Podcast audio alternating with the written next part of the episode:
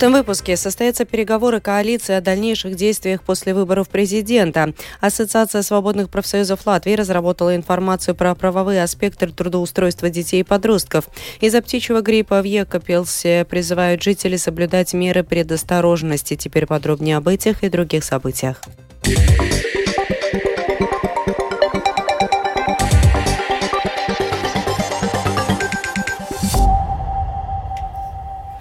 Переговоры между тремя формирующими правительство политическими объединениями о дальнейшей работе после президентских выборов пройдут сегодня в здании Кабинета министров. Они начнутся в 15.30. О том, почему идут разговоры о возможных изменениях в коалиции, расскажет Михаил Никулкин. Исходя из информации, прозвучавшей в публичном пространстве, переговоры пройдут в связи с тем, что обострились отношения в возглавляемой новым единством коалиции, в которой сейчас данная политическая сила работает с объединенным списком и национальным объединением. Разлад усилился из-за выборов президента. В среду 31 мая Сейм избрал главой государства кандидата от нового единства, министра иностранных дел Эдгара Ренкевича. Однако это произошло при помощи голосов оппозиционных Союза зеленых и крестьян и прогрессивных. От объединенного списка и нацблока Ренкевич не получил никакой поддержки. После президентских выборов новое единство решило начать диалог о возможностях расширения существующей коалиции, в том числе о возможностях сотрудничества с Союзом зеленых и крестьян. Однако национальное объединение не хочет работать в расширенной коалиции, к которой могут присоединиться СЗК и прогрессивные. Об этом заявил в программе «Спредар Делфи» лидер нацблока Райвис Дзинтерс. О расширенной коалиции негативно отзывается также объединенный список. Политолог Янис Икстон с Латвийскому радио 4 пояснил, какие дальнейшие перспективы существуют у нынешнего правительства. Новое единство тебя загнало в югу, а так как цена, которую новое единство собирается платить за издание э, господина Ликевича на пост президентского, оказывается довольно высокой так как ну, единственно должно было заручиться поддержкой не только прогрессивных, но и Союза зеленых и крестьян. Вот как раз крестьяне особенно громко будут требовать не только расширения нынешнего правительства, то есть ну, там коалиции там, из четырех или даже пяти партий, но они довольно откровенно говорят о том, что необходимо новое правительство. Если все это правда, то единственным сценарием является отставка господина Каринша и а, вместе с тем автоматически демиссионирует все правительство, и тогда уже начинаются переговоры, в принципе, с нуля. А вот по мнению политолога, профессора Рижского университета имени Страдания Илги Крейтус, расширению коалиции точно быть, а вот сценарий с возможной отставкой правительства маловероятен. Такое мнение Крейтуса выразила в эфире программы «Открытый разговор». Если будет новое правительство, я на 99% уверен, что будет. Э, правительство работает так долго, пока не составлено и не утверждено новое правительство. Как мы знаем, в пятом сайме правительство проработало где-то 4 или 5 месяцев, старое правительство, принимая при том еще законы. Тогда была эта статья, которая разрешала принимать правительству законы, которые только потом парламент утверждал. Да. Насчет, может правительство, как сказать, отойти или... Ну, я не думаю, что миссии под Каринч подойдет так просто, но что объединенный список может выйти из правительства, это сегодня, слушая господина Кучинского, он сказал, нет, мы против расширения коалиции, да, угу. и там есть уже определенные партии, но я не представляю на сегодняшний день, как крестьяне и Ванспилс партии, там же две партии, там не надо забывать. И голосование за Ринкевич, в принципе, решил решила партия Венспилс и Латвия. Два места. Снимите эти два голоса, и нету вам президента. Идет новый, новый вообще круг начинается, да? И так что я не представляю, как они смогут вместе работать. Э, тогда повторяется тот же момент, который был Борданс и, и, и другие партии. Этого не, этого не допустят такого. И они сами не смогут это сделать, да? Между тем, заявление новоизбранного президента Эдгара Ренкевича о том, что партнерские отношения необходимо юридически упорядочить, положительный знак для состоящих в партнерских отношениях, ведь у них за 25 лет появилась надежда на урегулирование данного вопроса. Произойти это может в ближайшее время, возможно, даже уже в этом году. Такой прогноз в эфире программы «Подробности» высказал руководитель движения «Дзивис Бедри» Каспар Залейтис. Были попытки в теме, и ну, то, что у нас не было, это у нас не было конституционного лидерства в этом вопросе, так что мы очень надеемся, что президент э, будет говорить нашему парламенту, что решение суда это, это надо решить решение суда, это, просто мы не можем это оставить. Я думаю, мы идем уже на несколько компромиссов в этой, в этой сфере, так что я думаю, что мы можем найти тоже с этим парламентом какие-то компромиссы решения, чтобы принять э, какое-то законодательство о партнерских отношениях отношения. Так что я надеюсь, что в этом парламенте мы можем найти столько голосов, чтобы вопросы приняли. Это не вопрос про однополых браков. Это вопрос о партнерских отношениях, чтобы это было принято. Я думаю, он как президент э, будет вести свои компетенции, сколько он может, чтобы э, прав человека было соблюдено в Латвии.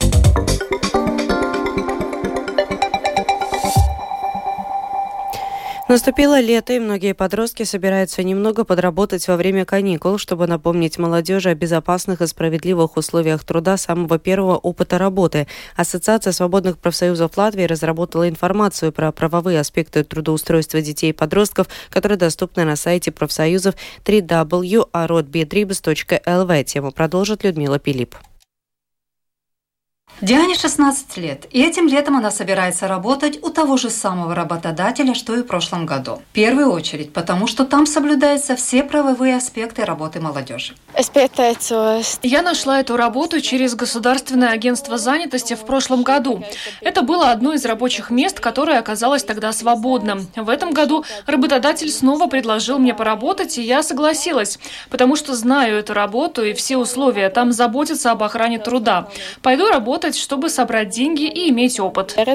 Заместитель председателя Латвийского союза свободных профсоюзов Латвии Гита Ошская посоветовала родителям не быть в стороне во время трудоустройства своего ребенка, а вместе выбирать работодателя, изучить, нет ли у него нелегальной занятости и каковы условия труда. Приходит лето, это самый такой горячий сезон, когда дети, подростки подрабатывают и работают. Мы считали, что очень важно проинформировать общества, как правильно это делать, потому что закон о труде и, и также закон о защите работы, да, и есть определенные условия Кабинета министров, которые оговаривают, э, например, на каких работах дети могут работать э, или запрещается работать. Да? То есть есть условия, кто может вообще трудовой договор заключать. Гитаушская рассказала, что в информационном материале есть различные аспекты того, кто может подписать трудовой договор, что обязательно должно быть в нем прописано. Есть также определение терминов «ребенок» и «подросток». В частности, ребенок – это лицо моложе 15 лет, которое продолжает основное образование до достижения 18 лет. Подросток – молодой человек в возрасте от 15 до 18 лет, который получил основное образование. Основные два критерия, то есть сколько у тебя лет и получил ли ты основное образование. Трудовой договор ребенка должен быть подписан одним из родителей, а не самим ребенком. Детям запрещается работать в ночное время с 8 часов вечера до 6 часов утра. Также им запрещается работать на постоянной основе. Подросток может сам подписать трудовой договор. Письменное согласие родителя не требуется. Профессии работы, где не могут работать подростки, определяются правилами Кабинета министра. В частности, подростки не могут работать кассирами в супермаркетах. Гита Ожская объяснила, почему. Работа кассира. Теоретически не запрещается подростку где-то подрабатывать, например, там мороженое продавать, да, там в каком-то кафе продавать. Но, например, если в этом а, или в кафе, или в магазине продается алкоголь, то есть это сразу как а, запрет, э, чтобы подросток там работал. Существует разница как в оплате труда подростка и ребенка, так и по времени работы. В частности, подросток должен получать за свой труд не меньше, чем минимальную зарплату, а ребенку нужно платить аккордную зарплату. Китаушская подчеркнула, что в случае несоблюдения работодателем условий договора трудоустройства детей или подросткам, родителям лучше всего обращаться в свои профсоюзы или же в Государственную трудовую инспекцию. Людмила Пилип, Домская площадь. Из-за распространения птичьего гриппа Екапелское самоуправление призывает жителей соблюдать меры предосторожности на водохранилище Раджо, а именно не купаться, не ловить рыбу, присматривать за домашними питомцами. Сейчас с нами на прямой телефонной связи из Екапелса наш корреспондент Скирман Тебальчута. Скирма, здравствуй. Добрый день. Расскажи, пожалуйста, удалось ли тебе пообщаться с местными жителями? Какова их реакция на такие запреты? А, да, я встретила достаточно много здесь местных жителей, которые, ну, как обычно, кто-то прогуливается с собакой, кто-то ездит на велосипеде. Один мужчина даже с дочкой кормил птиц и сказал, что, в общем-то, он их не трогает, и ему не страшно. А, надо отметить, что это действительно очень такое излюбленное место отдыха местных жителей. У него даже есть э, синий флаг, но его не могут в этом сезоне поднять, потому что здесь купаться запрещено, и здесь размещены а также плакаты, которые предупреждают жителей о том, что купаться здесь запрещено, и трогать э, умерших птиц тоже нельзя. Как-то и кем-то отслеживается, чтобы люди соблюдали все меры предосторожности? А, полиции самоуправления, как мне рассказали в Думе, а, поручено ну, здесь патрулировать. А, они не могут э, как бы штрафовать жителей, но они предупреждают, если они видят, что кто-то а, пытается, не знаю, там полезть в воду. Но, правда, сейчас никто этого не пытается делать, потому что погода еще не такая, чтобы люди хотели купаться. Но, в принципе, да, не на лодках здесь ездить нельзя, не рыбачить, и за этим следит э, полиция самоуправления. Если мы говорим в целом о ситуации, насколько она серьезная с очагом инфекции на карьере Раджу, что говорят местные власти, инспекция? Э, за две недели э, нашли 12 погибших птиц, а, у них э, обнаружили птичий грипп.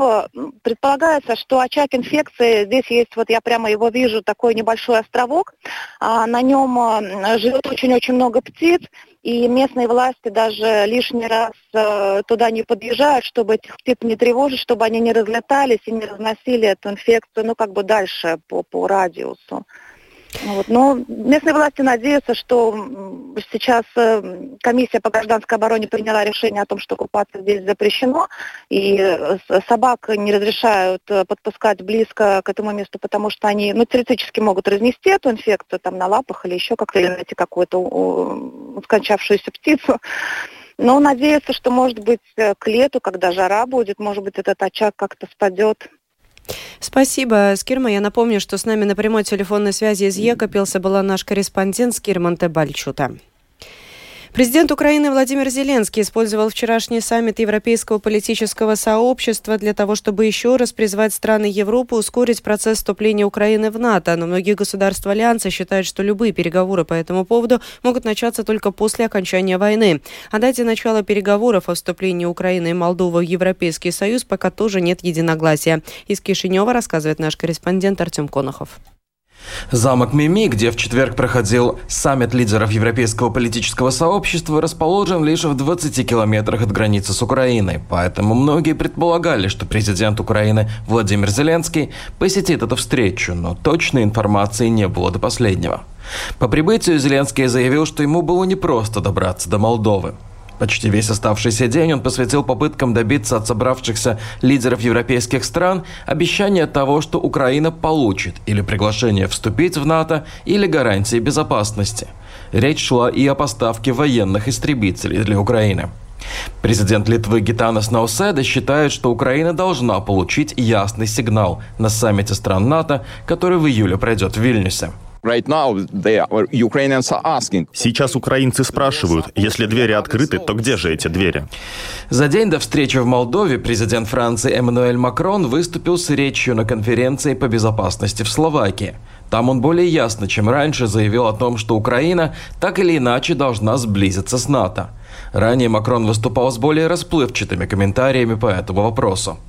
Но премьер-министр Бельгии Александр Де Кросс сказал, что сейчас надо думать о том, как помочь Украине отстоять нападение на свою территорию, а про остальное разговор пойдет потом. Сейчас нам надо помочь им справиться с кратковременными задачами. Ближайшие месяцы и недели в этом смысле будут очень важными. Я считаю, что намного важнее говорить о том, что нам надо делать прямо сейчас, чем дискуссии о том, что мы будем делать позже. Надо добавить, что о вступлении Молдовы в НАТО речи пока не идет, так как эта страна считает себя нейтральной. Артем Конохов, Латвийское радио, Кишинев.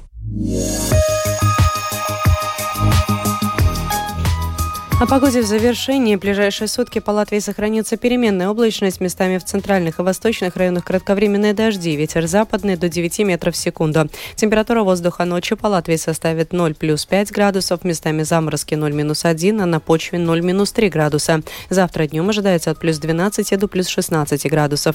В Риге будет переменная облачность. Ночью и с утра временами дождь. Ветер северо-западный, северный 4-9 метров в секунду. Температура воздуха ночью составит плюс 7, плюс 9 градусов градусов, днем плюс 14, плюс 16. Медицинский тип погоды первый особо благоприятный. Это была программа «Сегодня в 13, 2 июня». Продюсер и ведущая выпуска Екатерина Борзая.